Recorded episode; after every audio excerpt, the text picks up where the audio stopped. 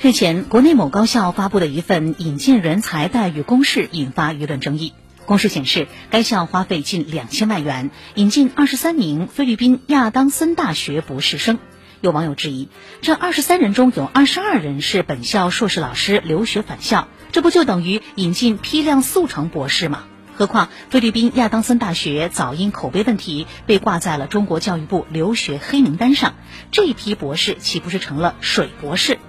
上官新闻的文章说，从高校发展角度看，提高教师中的博士学位比例，可以为为申请硕士点、建设一流学科等创造条件。但是这样的做法能提升学术能力和办学质量吗？如此折腾对学校的长远发展真的有益吗？